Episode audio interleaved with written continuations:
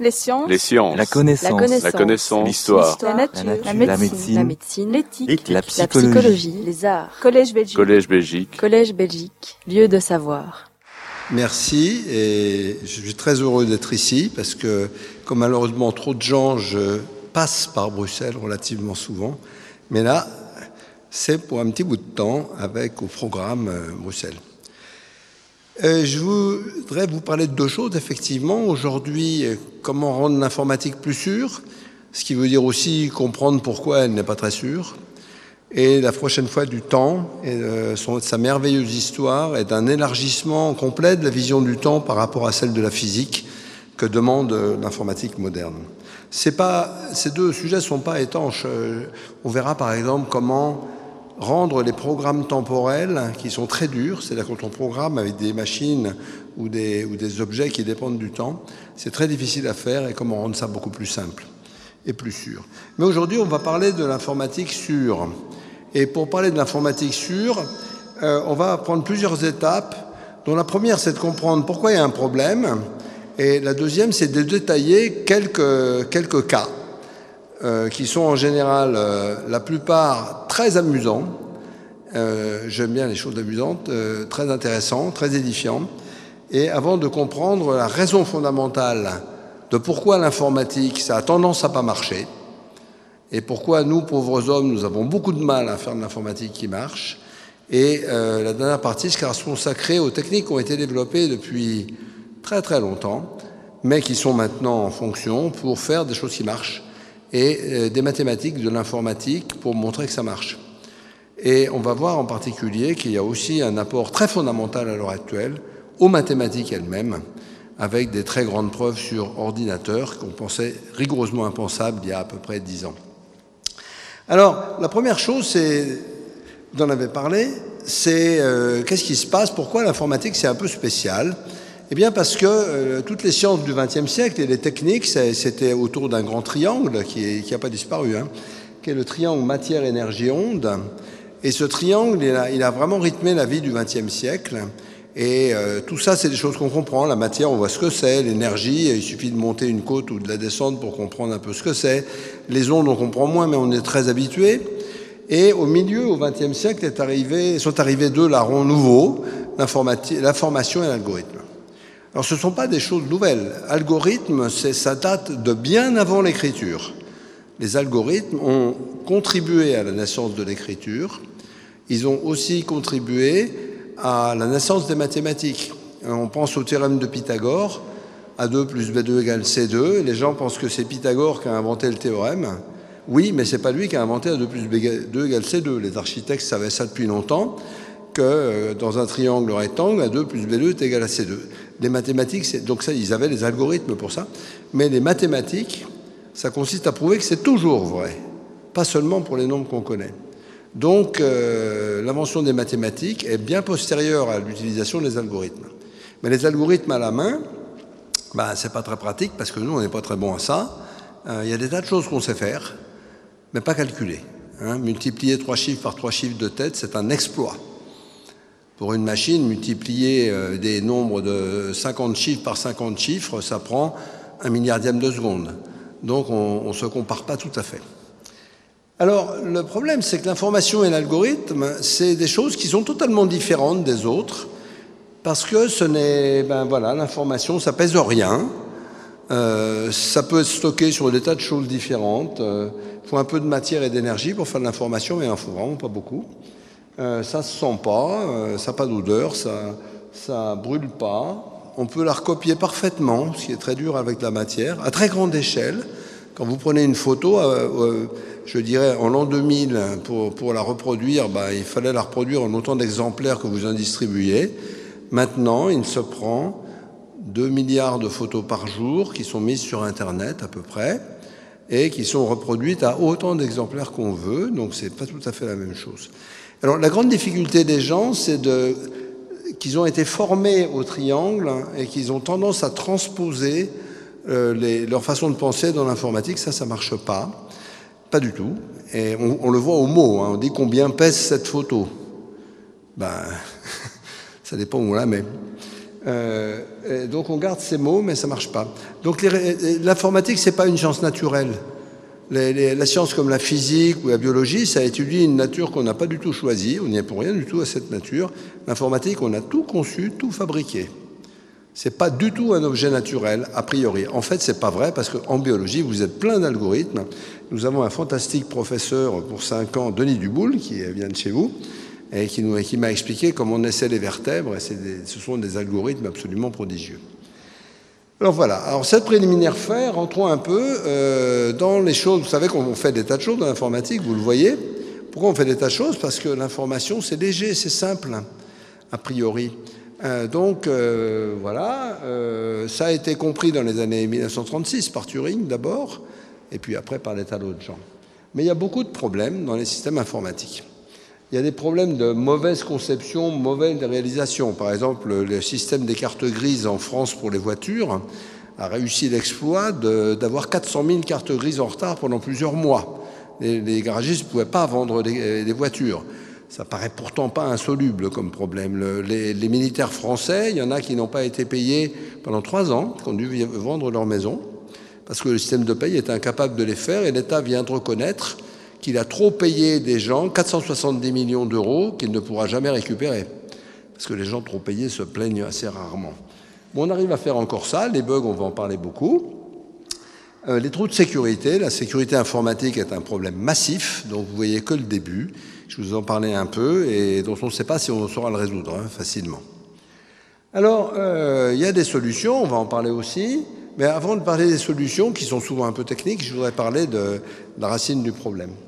Donc mieux spécifier, mieux développer, avoir une vraie industrie. L'informatique est une très grande industrie, c'est quelque chose qu'on n'a pas compris en France. Euh, en Europe. L'Europe a déclaré que c'était une industrie sans avenir et que le logiciel, ça allait.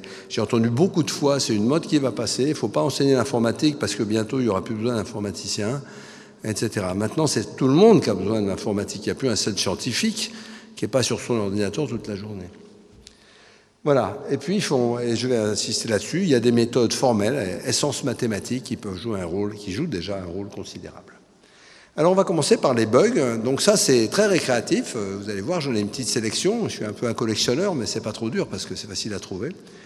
Euh, voilà le premier bug. Donc euh, c'est Grace Hopper qui était une très grande dame de l'informatique. Je rappelle qu'à l'époque, à la naissance de l'informatique, il y avait pratiquement autant de dames que d'hommes, alors que maintenant c'est 15% allant en décroissance rapide, ce qui est un vrai problème. Donc c'était un papillon qui s'était euh, coincé dans un relais. Le mot bug ne vient pas de là, il est très ancien. Euh, Edison l'utilisait. Edison disait quand on fait un projet, il y a toujours des petites choses qui vont faire coincer le, qui vont faire coincer le projet entre l'idée et la réalisation. Hein. Euh, cette année, mon premier cours que je donne à Bordeaux s'appellera du nom d'un aphorisme de Yogi Berra que j'aime beaucoup. C'est en théorie, la théorie et la pratique c'est pareil, mais en pratique c'est pas vrai. Euh, bon, alors regardons un peu. Euh, c'était une surprise ça, parce que les gens au début, ils, faisaient des, calculs et tout, puis ils rêvaient de l'ordinateur. Et quand ils ont construit les premiers ordinateurs, ça c'était le Mark I euh, qu'ils utilisaient, Maurice Welch, en 1900, qui était industriel déjà en 1948 il a, trouvé ça, il a dit cette phrase. Dès qu'on a commencé à programmer les ordinateurs, on s'est aperçu que c'était beaucoup plus dur qu'on ne pensait de faire des choses qui marchent. Il a fallu qu'on invente le debugging. Je peux me rappeler du moment exact de ma vie où j'ai réalisé qu'une grande partie de cette vie allait consister à trouver des erreurs dans des programmes que je croyais justes. Et eh bien ça, ça n'a pas changé. Et pour des vraies bonnes raisons, qu'on va voir. Alors, euh, je vais commencer par une série de bugs euh, pour montrer la tête que ça a, un bug. Donc, un bug, c'est un micro-détail dans un bout de programme. Micro-détail apparemment sans importance qui casse tout. Euh, alors, ça, c'est un tout petit programme, mais celui-là est intéressant. C'était Microsoft avait fait un, lecteur de MP3 qui voulait concurrencer l'iPod qui s'appelait le Zune. Et voilà ce qui s'est passé. Donc, il a été sorti en 2007, en 2008, euh, 2008, pardon, euh, ou en 2007, pardon, 2007. Et là, ils ont été offerts aux enfants et tout. Puis le 31 euh, décembre 2007, c'est-à-dire le 0e, le 1er janvier, c'est bizarre, on part, à, on part à 1 les jours, c'est bizarre. le 1er janvier, eh bien, voilà, tous les zooms tous les zooms sont tombés en panne en même temps. Alors pourquoi? Parce qu'il y avait un petit morceau de programme. C'est le seul programme que je vous montrerai, mais il est tellement simple, il y a juste trois lignes à lire. Ça, ça veut dire. Alors là, on fait, on fait, on ajoute un au numéro du jour. Donc il passe de 365 à 366. Donc là, il y a un problème. Il faut se demander si l'année est bisextile ou pas. Donc il dit tant que le nombre de jours est plus grand que 365, alors on va là. Est-ce que c'est une année bisextile? Ah oui, 2008, c'est bisextile. Euh, est-ce que le nombre de jours est strictement plus grand que 366 Non, puisque c'est 366. Eh bien, on fait ça, et puis on fait ça, ça, ça, voilà. Et donc, on réexécute ces trois instructions absurdes jusqu'à quoi? Jusqu'à ce que la pile soit morte. Donc tous les zooms ont tué leur pile en même temps. Euh, le zoom s'en est pas vraiment remis de ça d'ailleurs, mais d'autres choses non plus. Et euh, pour faire plus bête, c'est pas facile. Or, c'est Microsoft, une des plus grandes boîtes du monde. Pourquoi il y a eu ça? Parce qu'on considérait que traiter les années bissextiles, ce n'était pas un problème et qu'on pouvait donner ça à n'importe quel débutant. Ce qui arrive souvent. Alors, euh, bah oui, il aurait fallu mettre supérieur ou égal. Vous voyez, un caractère tue le zoom. Alors, euh, bon, c'est très bien. en fait, on peut le corriger. Il suffit d'attendre 24 heures. Le bug se refera que 4 ans après, mais le zoom sera déjà perdu entre-temps, c'est pas grave. Voilà. Enfin, à l'époque, les batteries n'aimaient pas du tout être vidées. Euh, ben, c'est arrivé très souvent, ce genre de bug de temps, donc ça anticipe aussi sur le, la fois prochaine. Euh, dans le la console de jeu Sony euh, Fat PS3, qui était très très à la mode, eh bien, le 29 euh, février, enfin le 28 à minuit, euh, un morceau d'un, à l'intérieur d'un circuit, il y avait un petit programme qui devait calculer si c'était bisextile ou pas, qui a fait n'importe quoi et qui a donc remis la date à l'an 2000, effacé les, scores des joueurs, et puis les joueurs ne pouvaient plus se connecter au réseau. Donc euh, vous pouvez regarder dans Internet, taper ça, vous allez voir le million de lettres d'injures. Pourtant, ce problème était connu et corrigé déjà. Alors bon, ça se répare. Hein euh, L'iPhone en a eu. L'iPhone, Apple est réputé sans bug, mais il ne faut pas croire à ça. C'est, franchement, en ce moment, c'est pas la fête. Et euh, celui-là était très beau, c'était l'iPhone en 2010, donc c'était un peu nouveau, les smartphones. Et le réveil est passé tout seul à l'heure d'hiver. Et ben, le réveil, la montre est passée tout seul à l'heure d'hiver, l'affichage du réveil aussi, mais à l'intérieur, l'heure du réveil n'est pas passée, ce qui fait que tous les réveils ont sonné une heure trop tard. Alors, je ne sais pas si vous imaginez les conséquences aux États-Unis, les gens qui prennent leur avion à 5 heures du matin et qui arrivent à 6 heures à l'aéroport, c'est moyen. Donc ça, c'était un bug assez célèbre. Il y en a beaucoup. Alors ces bugs de temps sont sympas, mais euh, pas toujours. Par exemple, pendant la première guerre du Golfe, en 91, le 25 février, il y avait des, missiles patriotes dont on a beaucoup parlé, qui étaient des tas de boue informatiquement. C'était des choses des années 50 qui étaient faites vraiment n'importe comment, qui calculaient le temps en décimales et en dixièmes de seconde.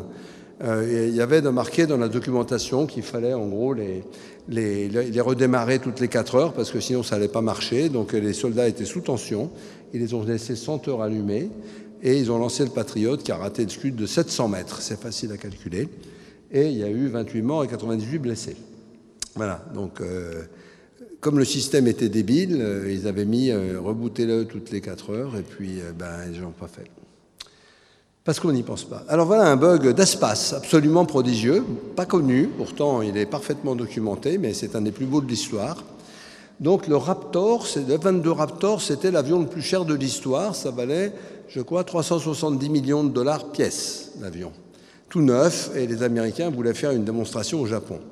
Donc ils en avaient 12 pour la démonstration, qui était à Hawaï, donc ils partent d'Okinawa pour le Japon. Et ce sont des avions qui sont totalement informatisés. Euh, il y a très longtemps qu'un avion ne peut pas être piloté par un homme. Hein. Euh, c'est pas possible pour un homme de le piloter, donc les fonctions, parce que c'est des avions c'est instable et un homme il l'envoie au tapis instantanément. Mais un ordinateur peut le faire ça. Et donc ils partent et puis au passage de la ligne de changement de date, tous les ordinateurs s'arrêtent et aucun ne redémarre. Ils avaient juste oublié qu'il y avait une ligne de changement de date. Donc les, les 12 avions se retrouvent sans ordinateur en l'air, sans navigation, sans radio, sans rien. Juste les commandes de vol, qui, elles, sont séparées. Alors c'était très bien. Et heureusement, ils avaient leur ravitailleur. Et alors, ils ne pouvaient même pas se coordonner. Pour, euh, il fallait qu'ils battent des ailes pour savoir qui allait ravitailler quand. Et puis ces trucs-là, euh, ça, boue de l'essence. Hein. Et donc, ben voilà, ils ont eu un coup de bol, il faisait beau. Il n'aurait pas fait beau, ils étaient tous morts. Hein, donc ça, c'est n'est pas une grande fierté euh, des États-Unis, ce bug, mais il est parfaitement authentique. Alors, ça peut être très sournois, les bugs. Alors, euh, j'aime bien parce que c'est très compréhensible. Ça, voilà un excellent dans une banque qui a posé des problèmes assez longtemps avant qu'ils trouvent la raison. C'est qu'ils avaient un système qui marchait tous les jours, sauf un jour par semaine où il ne marchait pas. Ça, c'est assez embêtant. Donc, quand ils démarraient le système, eh ben, au lieu de se mettre à marcher normalement, ils passaient dans un mode maintenance. Ils mettaient très longtemps à passer dans ce mode, c'était la galère. Alors, qu'est-ce qui s'est passé? Que dans la documentation du système, il disait eh ben, la première chose à faire, c'est attraper la date. Il faut demander la date à l'horloge. Et dans la documentation, il y avait marqué que le nom du jour est rendu sous huit caractères. Donc c'est très bien. Donc on avait réservé huit caractères pour mettre le nom du jour. Et puis derrière, il y avait, euh, un mot, quatre caractères, dont le premier bit devait euh, être, le, le, premier caractère devait être Y si on voulait passer en mode maintenance et rien sinon. OK, donc, euh, très bien. Donc, qu'est-ce qui se passe? Ben, Lundi, mardi, ça c'est parfait. Et puis, mercredi, ben, pas de bol. Le nom du jour dit au système de passer en mode maintenance. Vous voyez, un ordinateur, ça a une conscience professionnelle absolue. Hein. C'est, toutes les conneries, il les fait, il n'y a pas de problème. Euh, bon, le problème, c'est le bug, il est très évident à trouver, mais quand on le connaît, mais alors quand on le cherche, on ne va pas penser à ça tout de suite. Hein, ça a été une galère. Euh, l'histoire est très bien détaillée euh, sur Internet. On trouve tout sur Internet. Alors, ça, ça s'appelle un débordement de buffer. Buffer, c'est, voyez, c'est comme les buffers dans les, bâtiments. Un débordement de buffer, il était prévu pour faire 8, il faisait 9. C'est, la, faute était dans la documentation, en fait, mais ça ne change pas grand-chose. Voilà. Et donc, ces débordements de buffer ont joué un rôle fondamental dans l'informatique. Par exemple, Internet Explorer, euh, qui a été fait à l'arrache, comme tous ces trucs-là, qui était le, premier navigateur vraiment industriel, en était plein. Il y en avait des milliers. Je pense que ça a coûté des centaines de millions de dollars à Microsoft pour les réparer. Pourquoi? Parce que ces petits, euh, euh, débordements de buffer, eh ben, c'est un extraordinaire moyen d'injecter des caractères à des endroits pas prévus et de prendre le pouvoir sur les ordinateurs. Et donc, c'est c'est ce qu'on appelle un trou de sécurité absolument fantastique pour les gens qui veulent. Donc, quand on s'est aperçu de ça, il a fallu tout corriger. Et ça a été très, très compliqué. Le mieux, c'est quand même de ne pas faire ce genre d'erreur. Et alors, dans les pilotes de périphérique, euh, un truc comme ça, ça tue la machine. Donc, vous vous rappelez peut-être des écrans bleus de Windows qu'on voyait un peu partout.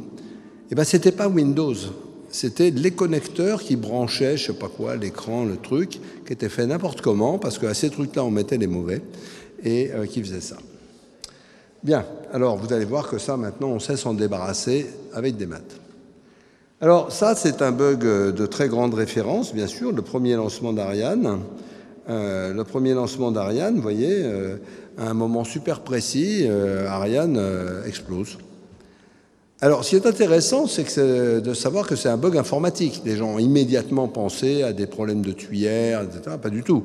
C'est un bug dans une ligne de code, une, hein, dans, le système, et vous en lancez 100 des fusées, si elles n'ont pas explosé avant pour d'autres raisons, elles vont toutes exploser au même endroit. Et alors pourquoi? C'est dû à un. Alors, je vous la fais courte, mais le rapport est assez précis. Enfin, il dit pas tout encore. Euh, c'est dû à une ligne de programme qui ne servait à rien. Elle ne servait rigoureusement à rien. Elle avait peut-être servi il y a des années, mais alors il y avait une espèce de loi, quand un truc marche, on n'y touche pas. Bon. Et cette ligne de programme ne servait à rien, mais elle calculait quelque chose qui a provoqué ce qu'on appelle un débordement arithmétique. Et il y a une loi dans le spatial, c'est très sournois, qui dit, dans le spatial, une erreur n'est critique que quand elle n'est pas détectée. Le système, informatique a détecté qu'il y avait une, ce qu'on appelle un overflow, disons une division par zéro, ça revient au même. Il l'a détecté, donc c'était pas critique. Il a détecté, il a dit ah il y a une erreur, je ferme. Mais c'était juste le système de guidage de la fusée. Donc le, système principal a vu que le système numéro un de guidage euh, avait fermé, donc il a demandé au second ce qu'il en pensait. Et le second c'était le même, donc euh, en fait une milliseconde avant il avait craché aussi. Donc il a dit je suis fermé. Il a envoyé un message d'erreur qui a été lu comme un angle et la fusée a fait comme ça, mais de toute façon, elle était morte. Et alors c'est très intéressant parce que tout ça, c'était vraiment de la non-compréhension. J'avais fait un rapport quelques mois avant sur l'informatique spatiale pour le CNES en France, et, on était 20. Hein, et la conclusion de notre rapport, c'était comme vous vous y prenez, ça va vous sauter à la figure, c'est garanti. Donc on avait été viré. Euh, bon, alors, euh, par exemple, pour faire des économies, Ariane 5 avait été simulé sur la trajectoire d'Ariane 4, qui utilisait le même gyro-laser, mais qui n'avait pas la même trajectoire, donc l'opération arithmétique qui a, cassé le truc ne se faisait pas. Mais je rappelle qu'elle ne servait à rien, elle était branchée sur rien. Elle écrivait dans une mémoire que personne ne lisait jamais, ce qu'on appelle une WOM, une Write-Only Memory en, informatique. Bien.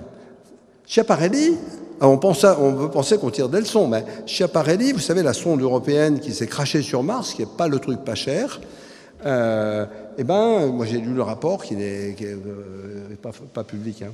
Euh, à, 3,7 km du sol, le logiciel pense que l'altitude est de moins 2 km et se dit il va être temps de lâcher le parachute. Et ça, ça sortait d'une mauvaise analyse des, vibrations, des, des, grandes oscillations, et du fait que tout ça, c'est dominé par des physiciens et que l'informatique, c'est un peu secondaire. Euh, c'est exactement la même histoire qu'Ariane, beaucoup après. Puis c'est assez subtil. Hein, c'est pas c'est pas des choses très simples. Par exemple, dans Ariane, le, euh, le CNES, enfin les Ariane Espace avait demandé, avait des inquiétudes sur le bout de code qu'a cassé, avait demandé une vérification externe, qu'avait vérifié les choses mais pas bien. Et dans le rapport qui a été fait par mon ami Gilles malheureusement décédé, qui a été conduit, pas, pas fait, euh, conduit, euh, il, y avait marqué, il y a une phrase un peu compliquée à marquer, c'est quand vous demandez une vérification à l'extérieur, lisez-la. Parce que s'il l'avait lu, il aurait tout de suite compris qu'il manquait un truc. Euh, oui, en maths, on fait ça. On ne croit pas les matheux, on fait des référies, on fait des revues de papier. Bon, alors, euh, pas, les gens quand même essayent de faire des trucs sérieux, mais vous allez voir dans le spatial, il y en a des bien plus beaux. Alors, quand vous avez une voiture, là, vous avez votre voiture, et puis votre voiture, ben, si vous regardez une voiture du XXe siècle, c'est à peu près cette forme-là. Bon, ça c'est un peu arrondi, mais les voitures du XXIe siècle, du 21e siècle n'ont pas changé. Hein. Il y a quatre roues, deux phares, quatre sièges, un pare-brise. C'est juste un peu déformé. Mais l'intérieur est 100% différent. À l'intérieur, une voiture, c'est essentiellement des ordinateurs. Et les bagarres entre voitures maintenant sont sur l'informatique et pas sur la mécanique. Quand j'étais petit, une voiture, il y avait soit les phares, soit les freins. Il n'y avait pas les deux, il fallait choisir. Euh, maintenant, vous avez les phares et les freins dans toutes les voitures, et ce qu'on essaie de vous vendre, c'est l'informatique de celle-là, et mieux que l'informatique de celle-là. Alors, est-ce que c'est utile? Oui, pour certaines choses. Par exemple, pour le contrôle moteur fondamental. Le contrôle moteur et la conception du moteur, c'est ça qui a fait reculer la consommation. Hein. C'est pas l'aérodynamique. Hein. C'est vraiment, l'aérodynamique ça joue, mais c'est vraiment le contrôle moteur. Euh, tout un tas de ces fonctions. Le stop and go qui évite que les voitures polluent au feu rouge, c'est très bien. Euh, alors, est-ce que c'est bien fait? C'est la question. Ben, pas vraiment. Pas vraiment encore. Pourquoi? Parce que les, les gens de l'automobile sont des gens de la mécanique. Et qui pensent que le logiciel, c'est un peu comme la mécanique, en plus léger, en plus souple et tout. Et euh, je vous donne un exemple tout à fait terrifiant de, la société la plus respectée dans le monde pour la qualité de son ingénierie qui s'appelle Toyota.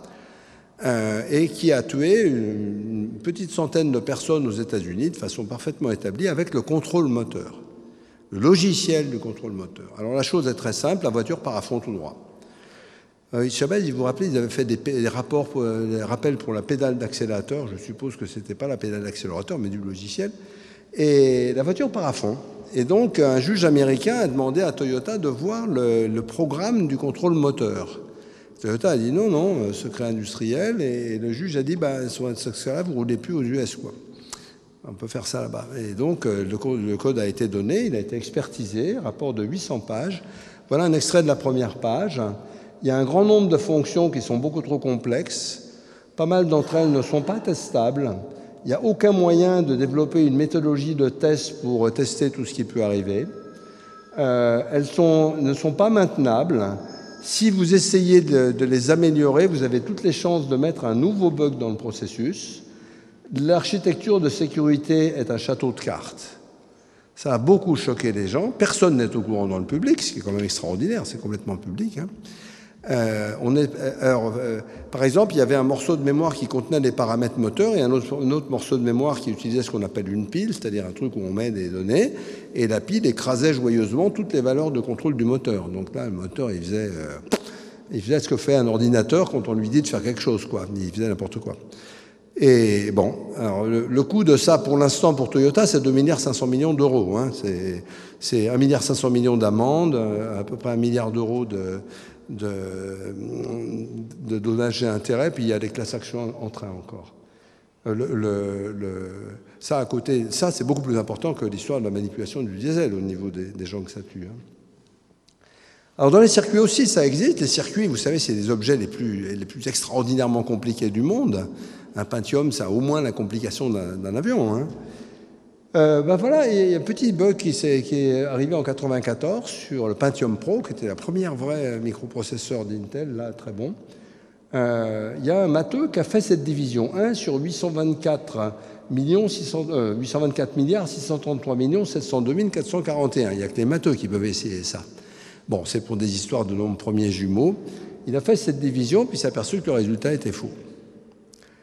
Ah, c'est embêtant, le circuit fait une division fausse. Alors Intel a tout de suite dit, mais c'est pas important et tout, puis en fait, on s'est aperçu que c'était extrêmement important, et que, par exemple, il y a des financiers qui ont refait leur calcul et qu'ils avaient trouvé qu'ils auraient perdu 20 millions de dollars sur cette histoire. Et, donc, ben, ça a coûté 475 millions de dollars à, à Intel, ça. Plus récemment, alors c'est pas vraiment un bug informatique, c'est un bug de CAO, conception assistée, Sandy Bridge 2011. C'est un circuit qui fait 1,5 milliard de transistors, ce qui est petit à l'heure actuelle. 1,5 milliard de transistors, c'est un, circuit actuel, ça fait, mettons, un circuit de téléphone, ça fait 2-3 milliards de transistors. Un circuit de microprocesseur, ça en fait euh, une dizaine de milliards, puis les plus gros, ça va faire 30 milliards, puis ça, ça continue à monter. Un milliard de dollars pour un transistor mal calculé, hein, c'est une industrie un peu redoutable. Voilà. Alors très bien, donc euh, on en verra d'autres tout à l'heure, mais d'où ça vient les bugs? Alors c'est ce qu'on a dit tout à l'heure. En fait, l'informatique, la grande, difficulté, c'est l'écart colossal qu'il y a entre deux genres d'acteurs. Ici, vous avez Kepler, hein, quelqu'un qu'on aurait très volontiers embauché, nous, euh, intuitif, pas très rigoureux et très lent.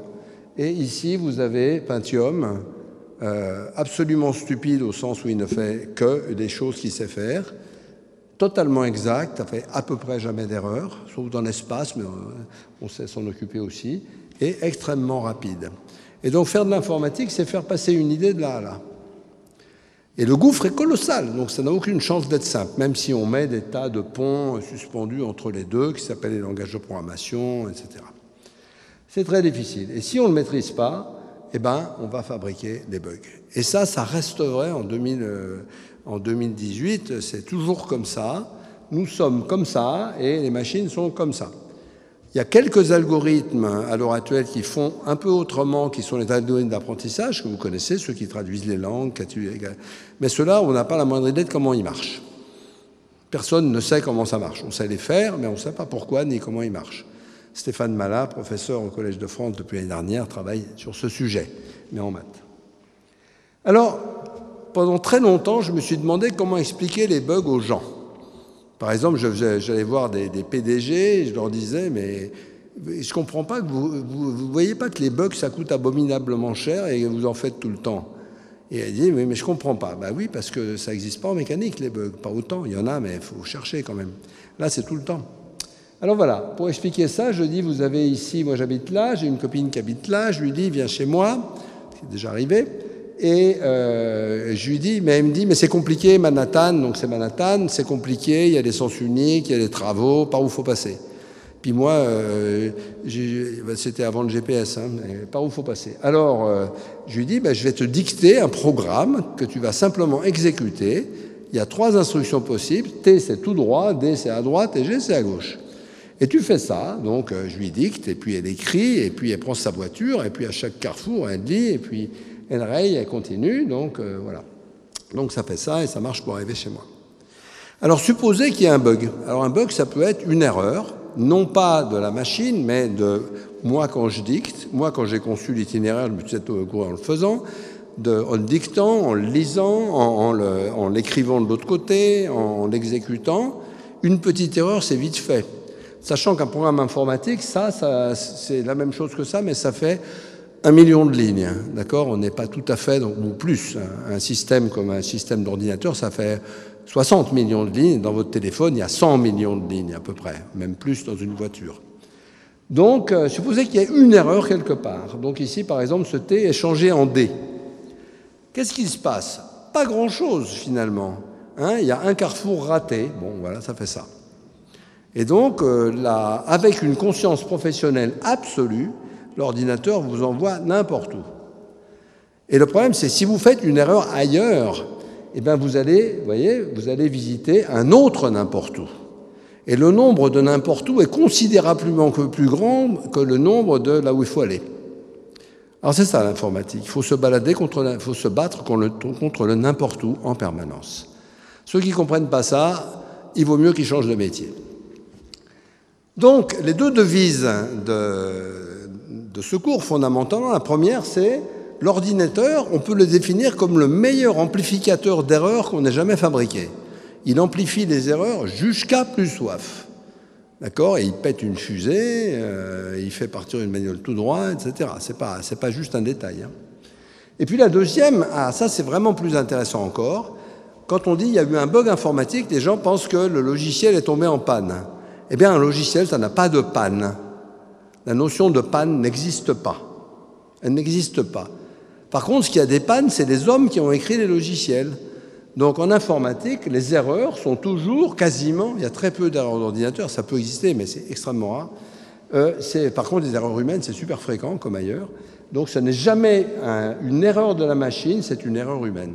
C'est peut-être la chose la plus difficile à comprendre pour les gens qui ne sont pas du domaine. Et très souvent, j'entends dire, le logiciel est tombé en panne. Je dis, ah, vous me définissez ce truc-là, comment faire un logiciel pour tomber en panne? C'est juste impossible, quoi. C'est dire, c'est à peu près comme de dire un théorème de maths, il était vrai puis il est devenu faux. Tout seul, tout seul. Hein bon, ben non.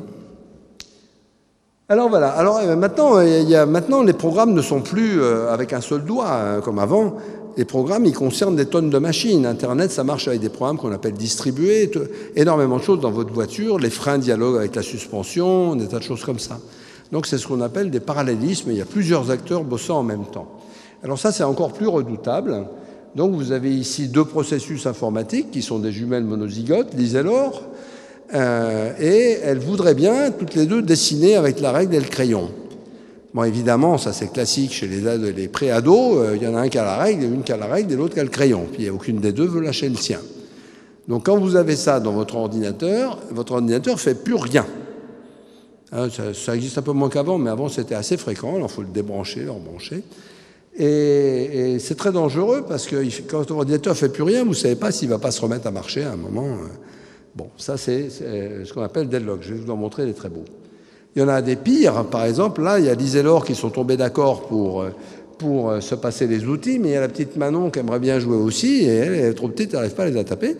Donc c'est pas que le système est globalement arrêté, c'est qu'il y a un bout du système qui est arrêté. Et ça, c'est très très difficile à trouver. Ça se trouve vraiment facilement, ça. Hein. Alors, je vous en présente deux ou trois. Euh, alors, je vous présente d'abord les sondes martiennes qui ont été particulièrement bonnes à ça. Pathfinder, la, le premier vieux robot martien, très chouette. Euh, ce qu'il fait, c'est quand il atterrit, bon, il redémarre ses ordinateurs, c'est absolument normal. Il redémarre son ordinateur, il se met à communiquer, puis tout d'un coup, pouf, il s'arrête, il redémarre son ordinateur, il se met à communiquer, pouf, il s'arrête, etc. Et donc, il ne faisait plus que ça. Alors sur Terre, on se dit ah ben on l'a envoyé, euh, c'est là qu'il démarrer son ordinateur, c'est la, seule chose dont il a vraiment besoin pour travailler. Et il n'y arrivait pas. Donc qu'est-ce qui s'est passé? Eh bien, ils ont fini par identifier le problème à terre de façon assez subtile. En fait, il y avait trois choses à faire, trois choses à faire en parallèle, et elles avaient des priorités différentes. La, première, c'était la communication, la plus prioritaire. La deuxième, c'était je sais pas quoi, et la troisième, c'était la météo.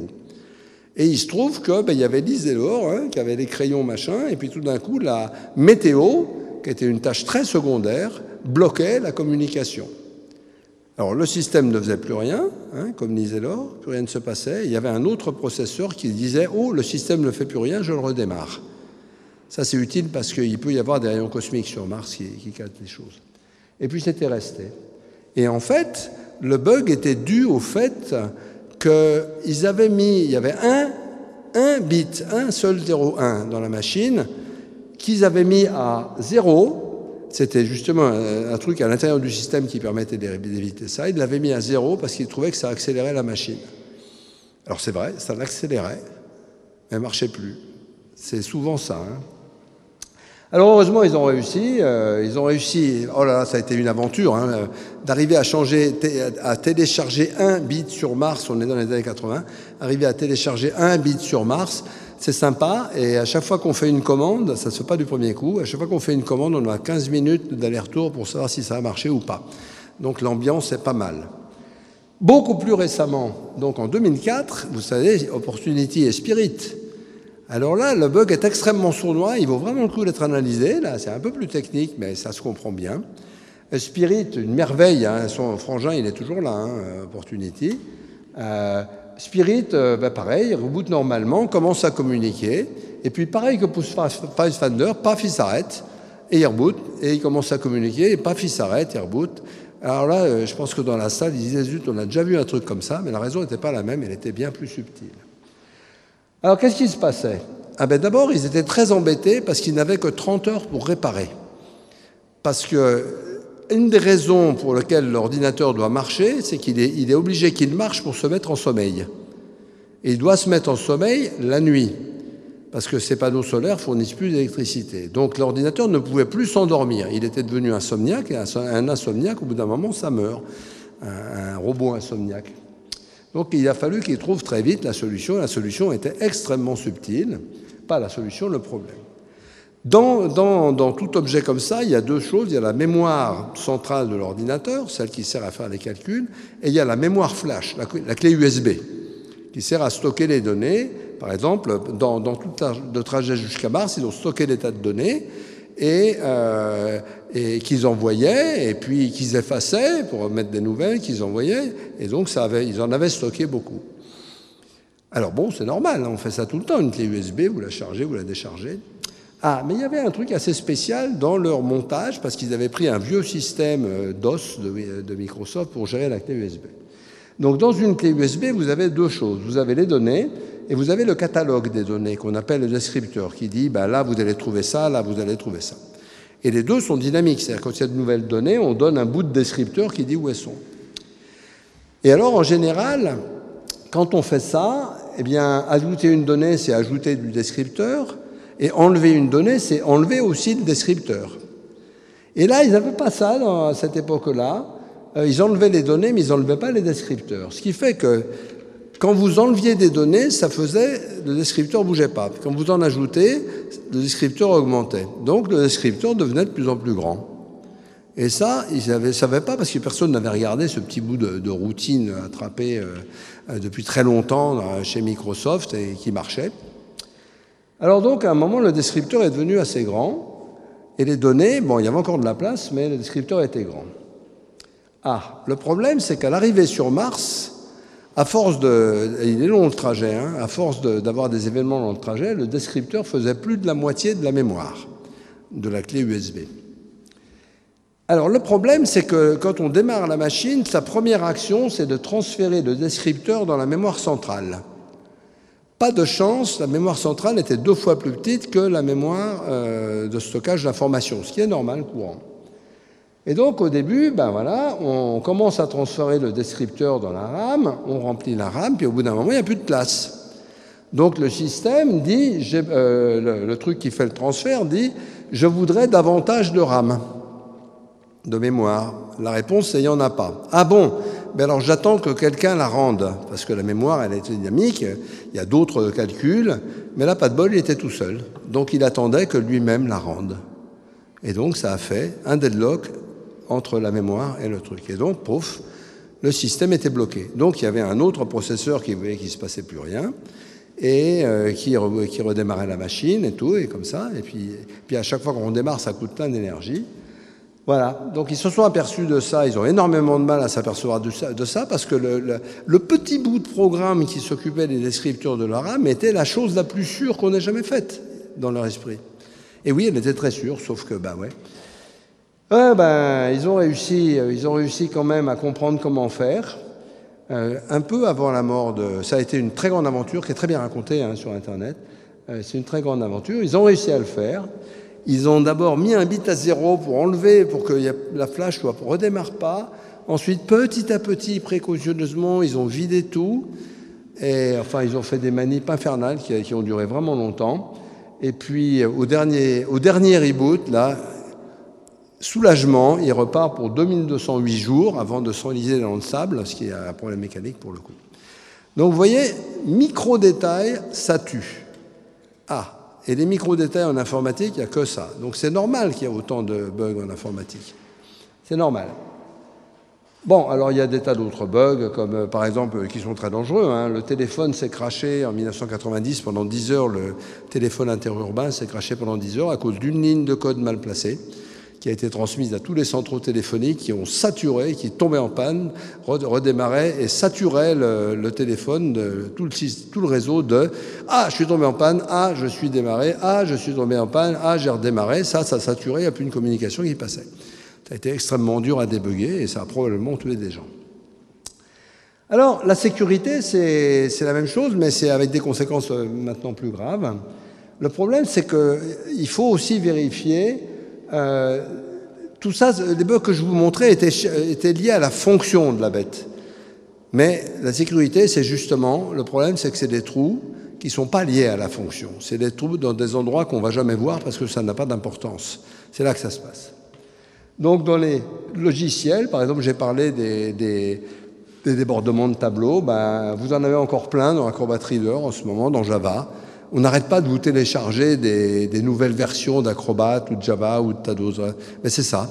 Ils en ont trouvé des nouveaux, ils en ont trouvé des nouveaux, ils en ont trouvé des nouveaux. Si vous regardez bien la doc, par exemple, les gens pensent qu'il n'y a, pas de, il y a, pas de bug dans, chez Apple alors qu'il y en a chez Windows. Ben regardez, les, à chaque fois que Apple sort un nouveau système, c'est très, très, très souvent, euh, très souvent, et ben vous regardez la liste des choses et vous allez voir. Euh, correction d'un bug qui prenait, prenait le, prendre le pouvoir total sur la machine, correction d'un bug qui permettait de prendre le pouvoir sur la machine, c'est tout, le temps comme ça. Et c'est normal parce que c'est trop dur pour les humains. Alors ça peut aller, ça peut être embêtant. Là, pour vos ordinateurs, c'est pas très grave. En général, vous faites pas tellement des trucs intéressants, je voudrais pas dire. Mais par contre, les systèmes, par exemple, de contrôle industriel, là, c'est sérieux. Euh, vous vous rappelez de Stuxnet qui avait fusillé les centrales, les centrales, les centrifugeuses nucléaires iraniennes. Euh, c'était ça, c'était un, truc très astucieux. L'écran était normal, mais la, centrifugeuse tournait 5% plus vite, et ça, ça les tue. Et donc, euh, tout était normal, euh, visite de l'extérieur, rentré par une clé USB qui a profité d'un petit bug du système de Siemens qui gérait les centrifugeuses, et qui n'est absolument pas protégé. ça, c'est intéressant, je vais vous en parler après. alors, il y a encore pire, c'est des canaux cachés. Alors ça, c'est vraiment redoutable. C'est-à-dire c'est quelque chose, le système est très bien fait, mais on peut le casser de l'extérieur. Alors il y en a plein d'exemples. Alors maintenant c'est vraiment sérieux ça. Par exemple, euh, RSA, vous savez, c'est le, code numéro un sur Internet. Euh, quand, vous appelez HTTPS, vous faites deux choses. Vous allez faire un cryptage, mais pour crypter, il faut une clé et il faut se passer la clé sans que personne ne l'intéresse. Ça, c'est RSA, le premier code secret invulnérable connu. Il est peut-être invulnérable, mais il fait ça marche à coup de nombres premiers. Hein. vous, faites, vous avez des nombres premiers tout le temps dans vos ordinateurs. On, connaît un nombre, euh, et puis on fait des exponentielles modulaires, on fait des calculs. Et Adi Shamir, qui est un grand dieu du domaine, c'est d'ailleurs le S de RSA, a montré que certaines implémentations très utilisées pouvaient être cassées. On pouvait décoder la clé, euh, par exemple sur la carte bancaire, hein, on pouvait décoder la clé, au début en mesurant le courant électrique qu'il faut pour calculer, et maintenant, il a montré qu'on pouvait décoder la clé en écoutant avec un téléphone le bruit des vibrations des composants internes de l'alimentation de l'ordinateur. Ça, à cause d'une implémentation particulière, ça permet de... Alors ça s'appelle un canal caché. Caché parce que vous ne le voyez pas quand vous le faites. Alors il y en a des, très sérieux, vous connaissez peut-être ou pas. Par exemple, euh, ah oui, le reniflage des clés sans contact, c'est bien aussi. Sur les voitures haut de gamme, vous avez des serrures haut de gamme. Hein, vous avez des cartes de crédit et tout. Plus la voiture est chère, plus elle est haut de gamme, plus elle est facile à ouvrir. Ça, c'est une loi de base de la sécurité. donc, vous avez un petit appareil, il y a le conducteur qui passe, Schrift, vous sniffez ces trucs, il y en a encore la semaine dernière qui sont sortis. et là, c'est bien parce que c'est toutes les voitures que vous ouvrez, c'est pas la sienne, mais vous pouvez faire ça pour toutes. identification des personnes. Vous avez une signature sur Internet. Vous avez une signature. Vous savez, vous avez des dizaines de, logiciels qui vous épient quand vous êtes sur le web. Euh, vous avez vraiment beaucoup de monde qui vous épie. Vous pouvez regarder, euh, il y a des trackers qui font ça, vous voir, qui vous, qui vous dessinent, qui vous épie et qu'est-ce qu'il fait? Eh bien, il y a un moyen de vous reconnaître très simple, c'est de regarder comment vous frappez. Comment vous frappez, c'est une signature. Voilà, donc on peut savoir qui vous êtes. Mais de toute façon, les gens ne savent pas, mais est-ce que vous avez déjà demandé à votre ordinateur où suis-je? Hein, vous êtes branché à un réseau, même pas le téléphone, il y a besoin de savoir ça, mais l'ordinateur non. Vous êtes branché à un réseau et vous dit vous suivre. Bon, allez dans Bruxelles, il va vous dire ça à une rue près, hein, mais bon. Et donc le nombre de gens qui savent où vous êtes est totalement hallucinant, hein, c'est clair, parce que n'importe qui peut poser cette question. Alors dans les circuits, ça c'est beaucoup plus grave. Vous savez, les circuits d'Intel, ceux qui font marcher tous les ordinateurs actuels quasiment, et dans les circuits de téléphone, a été trouvé récemment des des bugs très subtils.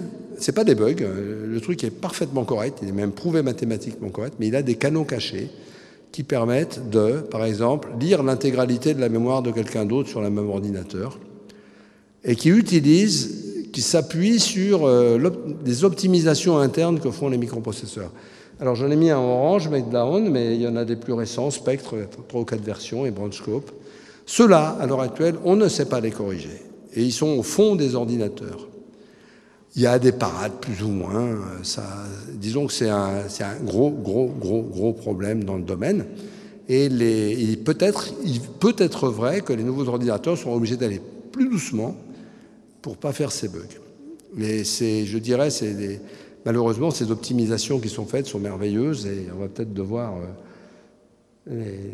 Donc, euh, vous voyez, à ce moment, pourquoi c'est ça? Pourquoi on trouve ça? Parce que c'est les chercheurs qui cherchent, et les chercheurs sont encore meilleurs que ce qu'on appelle des hackers, et ils arrivent à trouver un nombre de choses extraordinaires. Alors, quelques attaques que vous connaissez, les mots de passe trop faibles, ça. Alors, si vous avez un mot de passe dans le dictionnaire, là, c'est une milliseconde hein, pour euh, casser votre, vos comptes, instantané. Euh, le mot de passe le plus répandu, c'est le 3, 4, 5, 6. Celui-là, c'est une microseconde pour le casser. voilà. Euh, vous avez aussi des trucs totalement stupides, les gens qui vous disent mais il faut mettre une majuscule de caractères spéciaux, ça c'est un échec total. Et d'ailleurs la personne qui a inventé ça a fait sa confession publique en disant que c'était la plus grosse bêtise de sa vie d'avoir donné ce genre de conseil. Euh, le phishing, bon ça vous savez, quand vous recevez une lettre des impôts disant qu'ils vont vous rembourser 300 000 euros, vaut mieux pas cliquer, hein, parce que c'est très peu probable que ça vienne des impôts. Les virus, alors Petya NotPetya sur Windows XP c'est intéressant, il y a beaucoup de systèmes sur Windows XP euh, qui tournent encore. Et Microsoft dit depuis au moins 10 ans qu'il ne faut absolument pas l'utiliser, qu'il est percé par tous les bouts. Et les gens le font quand même. Et par exemple, des euh, hôpitaux anglais ont été attaqués très très fort. Et j'étais en mars 2016 à Londres où ils ont été obligés d'évacuer l'intégralité des patients d'un très grand hôpital, y compris les mourants. Hein. bon, c'est sérieux. Euh, Saint-Gobain a pris à peu près 200 millions d'euros de, pertes sur une attaque récemment, c'est public. Et il y en a beaucoup. Et alors, euh, il y a des choses merveilleuses. Par exemple, la police londonienne était entièrement sous Windows XP, bien sûr. Donc, euh, ils ont commencé à s'inquiéter et ils sont passés sur Windows Vista, qui, est, pour les connaisseurs, est aussi une grande réussite dans le genre. et le navire amiral, Queen Elizabeth, navire amiral de la flotte britannique, est entièrement sous Windows XP. Donc euh, il y a moyen de se. C'est comme. Euh, j'ai écrit un article dans les échos qui s'appelait L'autruche et le rançonneur. Parce que j'avais lu 300 000 victimes du virus Pétia. J'avais dit non, non, 300 000 autruches. Vous savez, on met la tête dans le trou quand on quand on n'a pas envie de faire quelque chose. Et après, non seulement on prend des coups de pied, mais on ne voit même pas d'où ils viennent. Euh, bon, il y a énormément d'attaques. Equifax, fait. Equifax, c'est le plus grand certificateur de crédit aux États-Unis. S'est fait voler les données de 145 millions de comptes au hasard voyez, donc on est dans un monde euh, où quand, quelqu'un vous dit c'est sûr, je suis désolé, il faut juste pas le croire. Alors il y a, d'autres méthodes, comme considérer que tout ce qu'on fait est public, c'est un peu comme ça que je fais, parce que pas pour tout, mais presque. Mais au Collège de France, c'est normal. Les attaques sur les réseaux électriques sont particulièrement dangereuses. Euh, le réseau ukrainien s'est fait casser en bonne partie par une attaque venue, personne ne sait d'où, si je puis dire. Et, ça, ça craint vraiment. Ça craint, comme disent les jeunes. Euh, on parle de smart city, de villes où tous les feux rouges sont coordonnés et tout. Euh, si vous mettez euh, les feux rouges à clignoter au hasard, votre smart city elle devient vraiment pas smart. Hein. Et c'est pas sûr que ce soit difficile de faire ça encore. Donc il y a du boulot. En voilà un très beau, la prise de les Jeep Cherokee, qui sont des, voitures très populaires aux États-Unis. Ben, il y a deux chercheurs qui ont regardé, qui ont trouvé que c'était visiblement, ils avaient, pris des débutants en, sécurité informatique et donc, petit à petit, ils sont rentrés par l'autoradio, ils ont pris le contrôle sur tout. Alors non, pendant longtemps, ils ne savaient, pas, ils savaient pas tourner le volant en marche arrière à distance. Et là, ils sont sur un terminal Internet quelconque. Hein. Et donc, ils prennent le contrôle de tout. En rentrant par l'autoradio, la transmission, les freins, on peut enlever les freins, on peut euh, faire des tas de choses intéressantes sur n'importe quel Jeep Cherokee de n'importe quel endroit sur la Terre. C'est assez cool. Bon, alors évidemment, euh, ça commence à inquiéter les gens, mais c'est pas facile, hein, il suffit pas de décider de le résoudre. Euh, la domotique, on vend beaucoup la domotique, donc regardons l'état. Le, système le plus sûr du monde de Samsung, euh, la meilleure façon de tourner votre maison en maison intelligente, comme on dit, je ne sais pas pourquoi on utilise le mot intelligente, mon téléphone intelligent n'est pas tellement plus intelligent allumé qu'éteint, il est très utile, mais intelligent c'est un autre problème. Euh, donc, pour, pour, configurer votre maison, vous allez travailler avec des chercheurs en sécurité de Samsung et tout ça. Et puis, mais ce qui se passe, c'est que Samsung a dit, mais euh, on autorise les gens à fabriquer des applications, dont on donne ce qu'on appelle l'API, on dit comment parler au système, qui est très très sécurisé, et les gens font des applications. ok et leur système est très très sécurisé, sauf que c'est super dur à faire, et que c'est pas sûr qu'on sache faire ça. Et les applications ont accès à trop de choses. Par exemple, elles peuvent dire le thermomètre alors qu'elles ne devraient pas, un truc comme ça. C'est très difficile de le faire bien. Et ben, les chercheurs ont trouvé que, ben, en profitant de petits détails, de tout petits détails, on est capable de faire des trucs intéressants, du genre euh, mettre le four à fond, euh, larguer des fausses alarmes au milieu de la nuit, ça c'est super pour les habitants.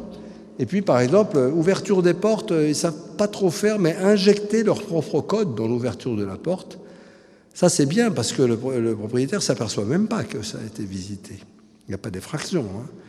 Donc on peut injecter son propre code dans votre... Donc euh, attendez un petit peu pour les, pour les, les choses comme ça, et ce n'est pas parce qu'on vous dit que c'est sûr que c'est sûr. On peut attendre un peu. Voilà. Donc, euh, et puis, ah oui, et le problème après, c'est que les gens du système, maintenant, ils, ont, ils, savent les bugs, mais ils ne peuvent pas vraiment les corriger parce que sinon, à peu près toutes les applis qui, sont dans le, qui ont été faites là-dessus marchent plus. Il faut tout refaire. Enfin, c'est pas rien. Donc, voilà. Euh, les hôpitaux, j'en ai parlé. Plus intéressant, une étude faite en 2017 sur les pacemakers et les pompes à insuline a montré que dans chaque pacemaker du commerce, des quatre plus grands fabricants, il y a des milliers de trous de sécurité connus. Milliers. C'est-à-dire que, alors il y en a, c'est très simple. Il y en a même, euh, il y a, un certain nombre de systèmes, vous achetez euh, le système, puis ça vous dit que le, le, le nom d'utilisateur pour rentrer dedans, c'est admin, et le mot de passe, c'est admin, et personne ne le change, donc ça, c'est assez facile de rentrer dedans. Donc, ben voilà, il y, a, beaucoup, beaucoup de trous de sécurité dans les pacemakers. C'est très facile de prendre le pouvoir sur un pacemaker pour qui veut. Et c'est pas totalement facile, il faut avoir les bonnes machines. Donc les, fabricants avaient dit oui, mais les machines, il n'y a que les hôpitaux qui les ont et les cardiologues. Et les auteurs de l'étude ont dit, ben, vous savez, on les a sur eBay en 10 minutes. Hein. Donc euh, voilà, les arguments des uns ne sont pas les mêmes que les arguments des autres.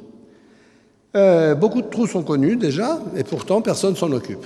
Donc il y a des régulations fantastiques sur les, médicaments, les effets secondaires et tout. Et en médecine, c'est un sujet qui n'est pas connu. Alors aux États-Unis un peu, euh, mais je sais qu'en France, euh, euh, où les médecins commencent à s'intéresser à ça, bah, ils ont déjà assez de boulot pour s'intéresser aux algorithmes qu'ils écrivent quelquefois avec un Y, ce qui me fait bien sourire. Je réponds, j'ai l'algorithme dans la peau. Et, voilà. Donc, euh, aux États-Unis, les, autorités de santé ont donné des règles, indicatives.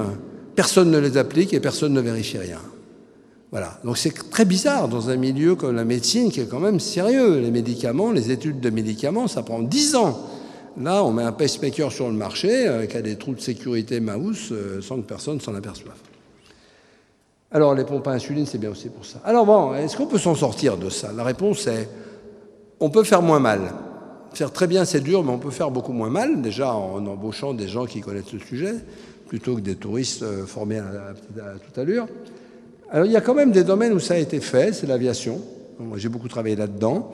Euh, l'aviation, il y a un processus de certification qui est tout à fait sérieux, bien que complètement administratif et pas du tout scientifique à l'heure actuelle. On ne peut pas faire n'importe quoi en aviation. Les codes sont scrutés, regardez, les méthodes de travail, les méthodes de test. Euh, on peut encore faire mieux, mais euh, c'est déjà bien. Ça coûte très cher. Une ligne de code certifiée, c'est beaucoup plus cher qu'une ligne de code normale. Après, vous avez des choses comme les satellites. Là, euh, on a parlé de Chiaparelli, on a parlé, là, on voit que c'est pas tout à fait pareil. Euh, un truc comme Chiaparelli, par exemple, le, machin qui aussi a des, choses non prévues. En aviation, on ne peut pas faire ça parce que les gens comprennent très bien ce genre de sujet et, avant la construction, c'est déjà analysé.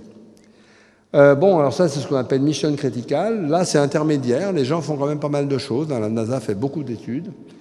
Euh, il y a dans les, dans les industries comme le téléphone et tout, là, il faut produire très vite. Donc, euh, si on rate la chose, ben, ça coûte très très cher. J'avais un bel exemple d'un téléphone où, à un moment, j'étais arrivé dans un état où il y a je mettais les écouteurs, euh, ça coupait les écouteurs, je mettais le haut-parleur, je ne les mettais pas, ça coupait le haut-parleur. Donc, quel que soit l'état, eh bien, on n'entendait rien. Mais je connaissais la personne qui avait fait le, le, le gestionnaire d'électricité dans le téléphone. Il m'a dit Ah, bah oui, bah, ça je connais. Hein, je peux t'expliquer ce que c'est, tu le jettes. Hein. Ou tu te donnes un Sony, il te le change. D'ailleurs, si tu veux avoir un téléphone neuf, tu prends la batterie, tu fais ça, puis je te garantis que tu auras un neuf. Sous garantie. Bon, c'est un peu mieux maintenant. Et par exemple, j'ai parlé de la médecine, il n'y a rien. Alors qu'est-ce qu'on peut faire scientifiquement et industriellement? D'abord, comprendre le sujet. Plein de fois, j'ai vu les gens me dire que les bugs sont des pannes de logiciel. Là, c'est sûr, ils vont se faire mordre. Le logiciel vu comme une mécanique légère, ça, ça a été le cas dans l'automobile, ça change. Employer des raisonnements valables avec la matière, mais pas en informatique. Alors celle-là, j'ai entendu, j'ai fait, des, par exemple, des trucs sur la sécurité nucléaire, la sécurité des systèmes d'arrêt de centrales nucléaires. Et euh, il y avait des physiciens qui ont fait leur métier de physicien. Ils m'ont dit quelle est la probabilité qu'il reste un bug dans ce programme? Ah, j'ai dit ben, c'est c'est 0 ou 1. Ils m'ont dit mais qu'est-ce que vous voulez dire? Ben, J'ai dit oui, c'est 0 s'il n'y en a pas et c'est 1 s'il y en a. Il me dit mais on ne peut pas dire ça. Mais pourquoi? Ben, Il me dit parce que tout a une probabilité. J'ai dit, ah bon, ben alors quelle est la probabilité que le théorème de Pythagore soit vrai? Ou le théorème de Fermat? Il dit, ben, c'est une question idiote. J'ai dit, non, c'est la même. Un logiciel, c'est pas de la matière, ça tombe pas en panne. Il y a un bug ou il n'y en a pas. Alors des fois, on n'appelle même pas ça un bug parce qu'on n'a même pas pensé à ce comportement. Et donc c'est très compliqué pour un physicien de changer son état d'esprit, et c'est normal, hein, il vit avec les probas, lui. Mais la probabilité qu'il y ait un bug dans un programme, c'est 0 ou 1. Maintenant, la probabilité que certains programmeurs fassent des programmes assez systématiquement buggés, elle est élevée. Les, programmeurs, c'est comme les joueurs de tennis, c'est un peu comme ça. Hein.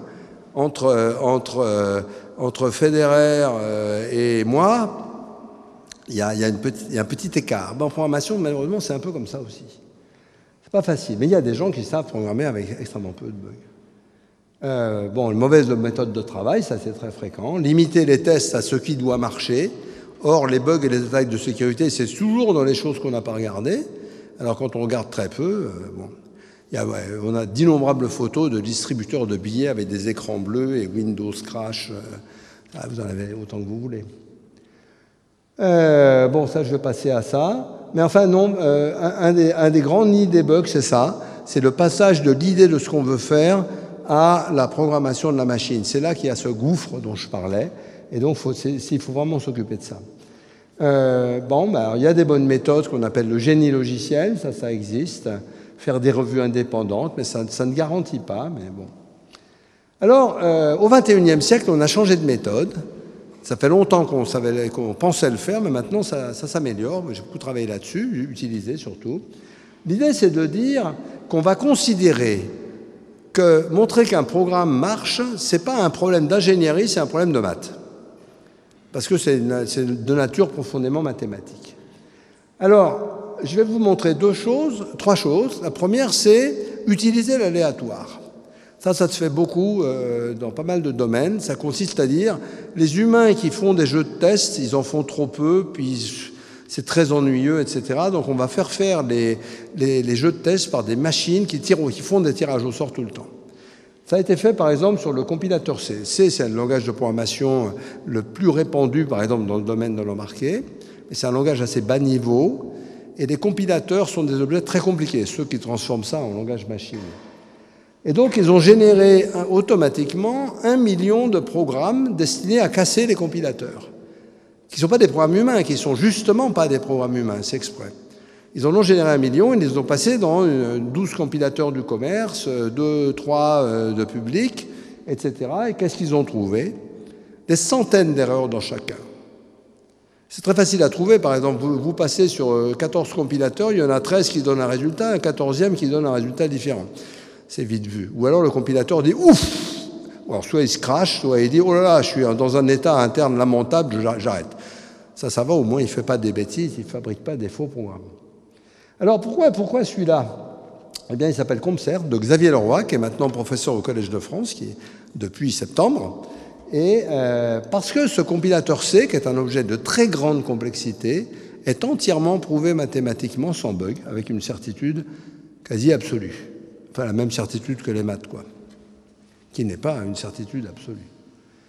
Alors ça, ça date d'Alan Turing. Vous savez, Alan Turing, il a écrit trois papiers, officiellement. Il a un chadex de trois, comme on dit aux sciences, c'est-à-dire il serait viré dans n'importe quelle institution. Et il a écrit le papier qui est fondateur de l'informatique, sur les nombres réels calculables, là qu'il a fait la machine de Turing. Il a écrit un papier sur la morphogénèse, qui a créé une très très grande discipline en biologie, la morphogénèse, la création de la, forme des, de la croissance des échelles. Et puis il a créé également euh, le papier sur est-ce que les machines peuvent penser, donc ce qu'on appelle l'intelligence artificielle. Mais dans une note d'une page, il a dit ça. Il a dit un programme, c'est trop dur à tester, on n'est pas bon à ça. La meilleure chose, c'est de le considérer comme un objet mathématique qu'on démontre. Est-ce qu'on peut faire ça?